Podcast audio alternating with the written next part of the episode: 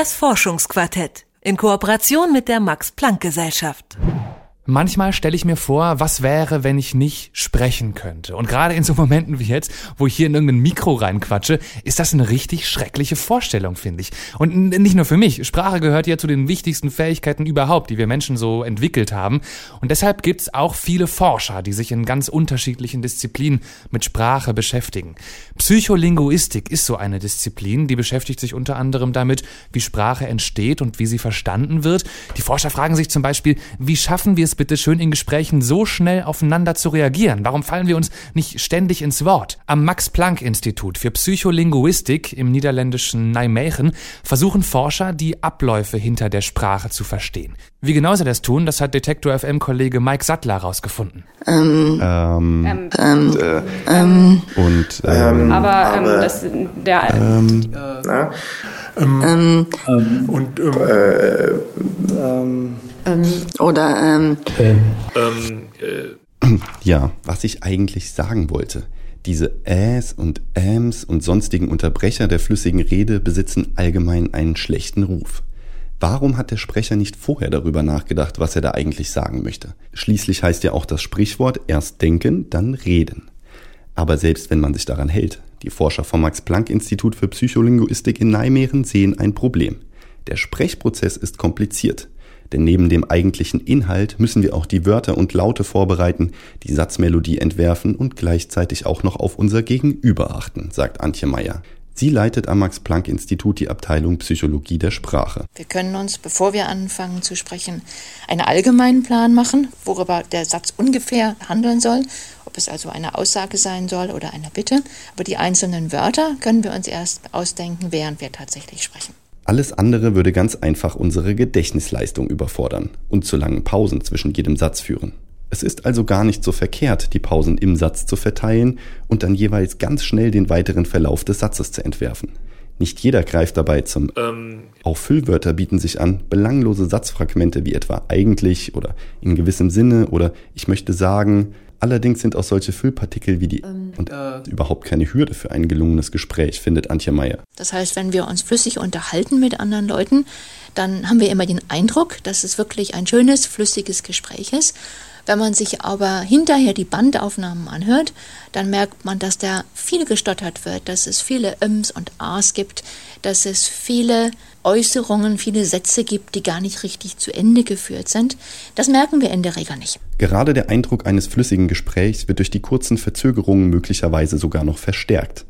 Denn die kurzen Pausen sind nicht nur einfach Warteschleifen, sondern zugleich ein Signal an den Gesprächspartner. Heißt in dem Fall nicht, dass ich auf dem Schlauch stehe, sondern ähm, heißt dann vielmehr, warte mal, Moment, Ähm. ich hab's gleich, Na? da kommt noch was. ähm, Gleich bist du dran, gib mir noch eine Sekunde. Für die Forscher in Nijmegen sind diese vermeintlichen Aussätze ein natürlicher Teil der Kommunikation. Sie strukturieren ein Gespräch. Antje Meyer und ihre Mitarbeiter haben das wahrhaftig im Blick. Anhand von Videoaufzeichnungen untersuchen sie die Abläufe von Gesprächen. Vor allem Alltagssituationen sind für die Forscher interessant. Besonders geeignet sind hierfür Aufnahmen von natürlichen Interaktionen, also etwa Videoaufnahmen von Menschen, die gemeinsam eine Mahlzeit zubereiten oder die gemeinsam essen.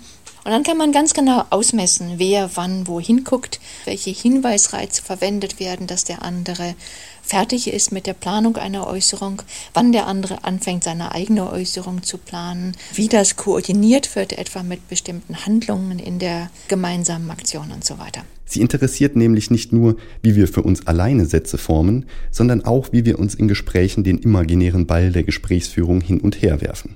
Für ihre Untersuchungen greifen Meyer und ihre Mitarbeiter dabei auf eine Sammlung von Ton- und Filmaufnahmen zurück.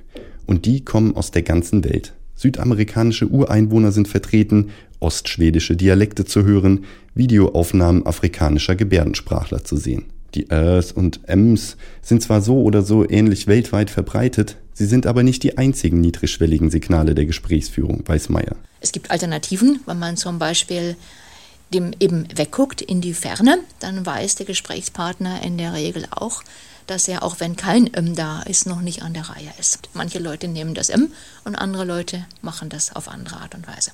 Auch wenn das Archiv eine wichtige Quelle für die Forscher darstellt, sind die Möglichkeiten nicht grenzenlos. Um Theorien gezielt zu prüfen, sind die Forscher auf Versuchsreihen angewiesen mit wiederholbaren und modifizierbaren Situationen. Dazu müssen bestimmte Rahmenbedingungen konstant bleiben, wie etwa die Umgebung, aber auch die Rolle eines Gesprächsteilnehmers. Eine Möglichkeit für solche Wiederholbarkeit ist es, die Versuchsteilnehmer mit speziell geschulten Mitarbeitern sprechen zu lassen. Aber welcher Mitarbeiter kann schon garantieren, dass er nach zigfacher Wiederholung des gleichen Gesprächs mit genau identischer Ausstrahlung spricht? Dass er nachmittags noch so frisch ist wie am Morgen und durch die eigene Verfassung nicht ungewollt Einfluss auf das Experiment nimmt? Forscher sind eben auch nur Menschen. Und deswegen haben sich die Wissenschaftler virtuelle Hilfe geholt. In den Räumen des Max-Planck-Instituts ist ein Virtual Reality Labor für Gespräche entstanden. Das heißt, die Versuchsperson kommt in das Virtual Reality Lab und sieht sich dann einem oder mehreren sehr äh, menschlich aussehenden äh, ja, Avataren gegenüber, mit denen sie sich dann relativ natürlich unterhalten können. Erste Testläufe haben gezeigt, dass die Teilnehmer auf die Avatare ähnlich reagieren wie auf echte Menschen. Mimik und Gestik der virtuellen Gesprächspartner sind natürlichen Situationen nachempfunden. Vielleicht müssen also die künstlichen Avatare ja in einigen Experimenten auch ganz natürlich ähm, und äh sagen. Falls die Forscher dafür noch Tonmaterial brauchen, ich hätte da ein ganz eigenes Archiv abzugeben. Der, Ähm, na, ähm, ähm, ähm, oder ähm, Ah, also sind Äms und Ös und Äs alles gar nicht umsonst, sondern hilfreich dabei, ein Gespräch am Laufen zu halten. Das sagen die Psycholinguisten am Max-Planck-Institut in Nijmegen in den Niederlanden und äh, Mike Sattler hat sie besucht. Das Forschungsquartett in Kooperation mit der Max Planck Gesellschaft.